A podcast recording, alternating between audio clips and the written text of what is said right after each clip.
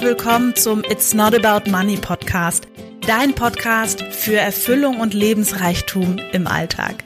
Weniger Zweifel, Selbstsabotage und Mittelmaß, mehr Freude, Leichtigkeit und Magie. Ich bin Marie-Rose Karenko und das ist dein Podcast für Herz und Verstand, weil du insgeheim schon längst weißt, dass einfach mehr möglich ist. Lass uns gemeinsam die Welt verändern. Ich freue mich, dass du da bist. Herzlich willkommen zur heutigen Folge. Ich freue mich, dass du da bist. ja, in der heutigen Folge wird es um ein Tool gehen oder ein Werkzeug gehen, ähm, was viele Menschen schon anwenden, ohne dass sie wissen, dass sie es anwenden. Das ist ja immer das Beste mit solch intuitiven Dingen.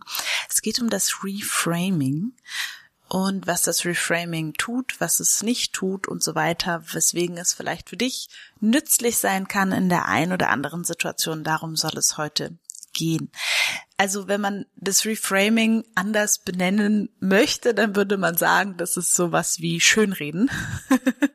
da möchte ich mich allerdings ein bisschen von distanzieren. Ich würde es gerne so erklären. Reframing bedeutet, dass du quasi eine Situation, die du hast, die vielleicht gerade nicht so angenehm ist, dass du da drumherum einen anderen Bezugsrahmen setzt. Also quasi, ja, so als hättest du ein, ein, ein schönes Bild gemalt und würdest es jetzt einfach, ja, der, der Rahmen gefällt dir nicht mehr und dann machst du einfach einen anderen Rahmen rein, weswegen das Bild schöner wirkt. Und das war so spannend, weil ich ja ab und zu ganz selten mal gerne male und ich hatte zwei, drei Bilder, die wollte ich rahmen lassen. Weil ich dachte, dann kommt auch der Inhalt besser zur Geltung. Und dann war ich hier in, in Mahlsdorf, wo ich wohne, in so einem Bilderrahmengeschäft. Und das ist wirklich eine Frau, die hat eine Ausbildung darin, Rahmen zu finden für Bilder, dass die Bilder besser zur Geltung kommen. Und es war so spannend, wie viel Zeit man damit verbringen kann, wie viel Zeit wir damit verbracht haben, den wirklich optimalen Rahmen für unser Bild zu suchen. Und ähm, wir haben dann auch ne, so probiert und geguckt und hatten irgendwie auch einen Heidenspaß, die unterschiedlichen Rahmen, Dicken, Farben, Formen auszuprobieren. Und der wurde dann eben speziell angefertigt. Also die drei wurden speziell angefertigt. Und ähm, dann durfte ich die abholen und wir haben uns auch das Glas ausgesucht und so weiter. Und die hängen jetzt. Das eine habe ich André geschenkt, das hängt bei ihm im Büro. Und das andere steht bei mir im Büro, hinter, also hinter mir äh, auf dem Regal. Ähm, das hast du vielleicht schon mal gesehen, wenn du bei einem Facebook Live oder sonst irgendwo schon mal dabei warst, wo die Kamera an ist. Und das andere hängt in der Wand, auf an der Wand gegenüber. Und weswegen ich das so erzähle, ist, dass quasi ich es auch total spannend finde, einfach zu entscheiden, ich packe einen Bezugsrahmen um mein Leben herum.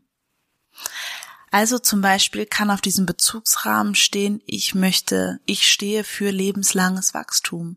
Ich möchte mich immer wieder weiterentwickeln. Ich möchte eine liebevolle Beziehung erschaffen oder am besten alle meine Beziehungen liebevoll gestalten. Ich möchte jeden Tag mehr ich selbst sein. Ich möchte authentisch für das stehen, was ich in mir fühle. Ja, also das könnten so Dinge sein, die zum Beispiel auf dem Rahmen deines Lebens stehen. Du sagst, das sind quasi die Dinge, ähm, ja, in denen mein Alltag und meine Handlungen und mein Leben und mein Beruf einfach gerahmt ist, sozusagen. Und ich mag diese Spielereien ganz gerne, mm, weil ich finde es auch total toll, sich über sowas Gedanken zu machen. So, wieso, also meine Idee wäre, jeder darf doch selbst entscheiden, was für einen Rahmen er seinem Leben geben möchte. Und für mich ist es zum Beispiel, dass ich einfach ähm, ja meine Träume und das, was ich gerne möchte, also auf meinem Rahmen steht definitiv sowas wie eben das Wachstum für mich einfach dazu gehört, lebenslanges Wachstum und dass ich quasi die Dinge, von denen ich träume und die ich mir wünsche, dass ich ja einfach jeden Tag mein Bestes dafür gebe, dass die dann in meinem Leben sind. Und ähm, eine andere Möglichkeit, wie du das eben nutzen kannst, dieses Reframing, ist auch für aktuelle Situationen, die vielleicht nicht so angenehm sind oder wo du vielleicht denkst, oh je, das ist irgendwie doof. Das kann Streit mit den Eltern sein, mit dem Partner sein, mit was auch immer sein. Auch da können wir immer wieder einen anderen Bezugsrahmen einfach wählen. Also die Situation in einen anderen Rahmen packen. Zum Beispiel ein gutes Beispiel für mich ist, ähm, dass ähm, ja ich einfach bei mir ist privat gerade viel los. Ähm, mein Vater ist erkrankt und ähm, an Leukämie und das ist schon ja irgendwie kam aus dem Nichts und ähm, war irgendwie erstmal fordernd auf unterschiedlichen Ebenen. Und das ist zum Beispiel etwas, das packt unsere ganze, und deswegen erzähle ich das auch, unsere ganze Beziehung in einen komplett neuen Rahmen. Und das, das Spannende ist, was ich auch erlebt habe für, für, für mich und meinen Partner und auch für, für uns alle letzten Endes, ähm, die wir ihn ja als Papa haben oder als Onkel oder wie auch immer und lieben, dass das quasi das eigene Leben auch in einen anderen Rahmen setzt. Es gibt gewisse Dinge, die sind dann einfach nicht mehr so wichtig und die rücken in den Hintergrund und vielleicht auch die ein oder andere Unstimmigkeit und das zeigt sehr, sehr schön, wie kraftvoll so ein neuer Rahmen sein kann für eine Situation, für eine Beziehung, für was auch immer. Und ähm, ich habe das zum Beispiel gestern in der, also in meiner meiner Partnerschaft auch wieder erlebt. Ich kam um acht um sieben um acht nach Hause, hatte vorher noch eine Probe und ähm, war ziemlich müde und dachte, ah ja, jetzt kommen Sophie und André nach Hause und die waren bestimmt einkaufen und ähm, genau und ah, es wäre doch so schön mich, also habe mir da so Erwartungen gemacht, ich komme nach Hause an den gedeckten Tisch und dann kam ich nach und habe das natürlich nicht kommuniziert und dann kam ich nach Hause und die beiden waren lediglich ähm, ein Geschenk einkaufen gewesen für quasi einen Kindergeburtstag, auf den Sophie heute eingeladen ist und waren dann noch bei Freunden und ähm, und da war ich total enttäuscht, habe ich gemerkt, weil ich es eben anders auch erwartet hatte. Und dann habe ich einfach um die Situation in einen anderen Rahmen gepackt und auf dem Rahmen stand dann sowas wie die haben sich gut getan ja, die haben sich den Abend so gestaltet, wie er ihnen Platz, also Spaß gemacht hat ähm, und Platz eben für die Dinge gemacht, die da eben gut waren an dem Abend für die beiden. Und ähm, das hat sich dann für mich schon viel leichter angefühlt. Und dann haben wir eben zusammen gekocht und ähm, haben irgendwie auch Spaß dabei gehabt und hatten sowieso noch ganz viele Sachen, die wir eh aufbrauchen mussten. Deswegen hat das total gut gepasst. Und diese Kraft davon, einfach einen anderen Rahmen um die Situation zu legen, ist wirklich etwas sehr, sehr, sehr Wertvolles.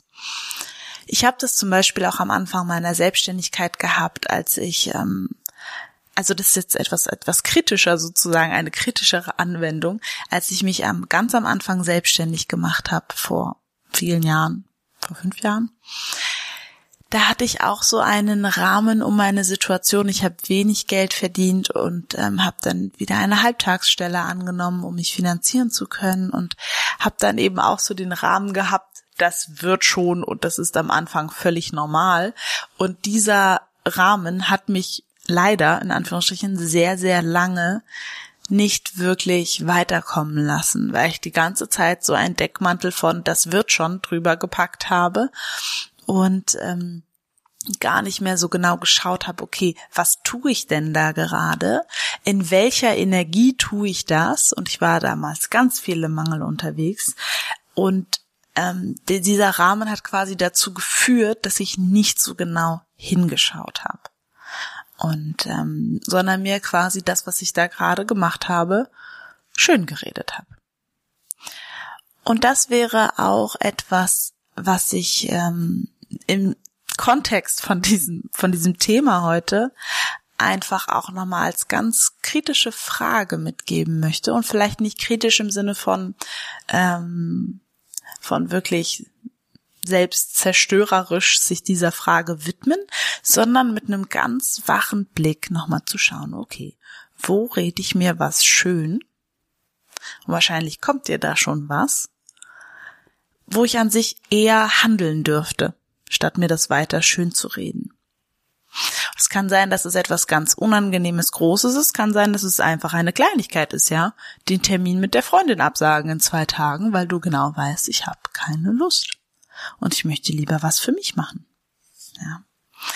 Also das wäre die Kraft des Reframings in eine kurze, schöne Folge gepackt. Ich hoffe, dass du das für dich ähm, anwendest bei den Punkten, die du in deinem Leben nicht ändern kannst. Das sind die wenigsten, da bin ich komplett bei dir. Nur manchmal, also wie jetzt zum Beispiel mein Beispiel mit gestern Abend, das ist dann eben einfach so gelaufen und das kann ich im Nachhinein nicht ändern und dann habe ich genau die Entscheidung zu treffen, äh, werde ich da jetzt irgendwie schlecht gelaunt oder maulig oder zickig, weil ich es mir anders vorgestellt habe oder lasse ich's. Und da bin ich immer der Fan von, ich lasse es. Ja, weil Dinge, die ich nicht klar kommuniziert habe, da kann ich mich auch im Nachhinein nicht dafür ärgern. Und dann wird einfach ein anderer Rahmen um die Situation gepasst, der es für mich schön macht. Ja, ähm, wie auch jetzt mit meinem Vater, da kann ich leider auch nichts dran ändern. Und dann darf das irgendwie so der Rahmen so sein, dass es für mich ähm, gut händelbar und erträglich ist und für mich auch stimmig und für ihn natürlich auch. Und dann gibt's Situationen, da tun wir so, als wäre das nicht veränderbar. Und an sich ist sie veränderbar. Vor allem, wenn wir uns die Frage stellen, was mache ich das nächste Mal anders? Das habe ich mich gestern Abend auch gefragt. Ich so, okay, Marie, was würdest du das nächste Mal anders machen? Nicht André, nicht Sophie, sondern du, also ich. Was würde ich das nächste Mal anders machen? Und da kam es mir auch schon gleich, ich würde das nächste Mal klarer, wenigstens schon mal meine Erwartung kommunizieren, auf eine liebevolle Art und Weise, so dass dann der andere immer noch entscheiden kann, ob er es macht oder nicht.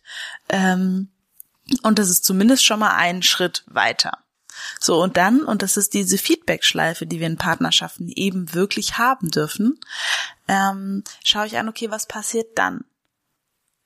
Ja, nimmt er das dann an, macht er das dann, macht er das nicht, was hätte es gebraucht, dann kann ich ihn immer noch fragen. Also da gibt es so, so, so, so viele Möglichkeiten, durch das eigene Tun ähm, neue Ergebnisse zu bekommen. Und das wäre sozusagen Part zwei von diesem, von diesem Thema, was ich heute in dieser Folge mit dir besprechen wollte. Ja, schön, dass du dabei warst. Das finde ich wirklich toll. Ich hoffe, du hast die Folge genossen. Ich wünsche dir einen wunderschönen Tag, Abend, Morgen, wann auch immer du das hörst. Ganz, ganz liebe Grüße und bis nächste Woche. Tschüss.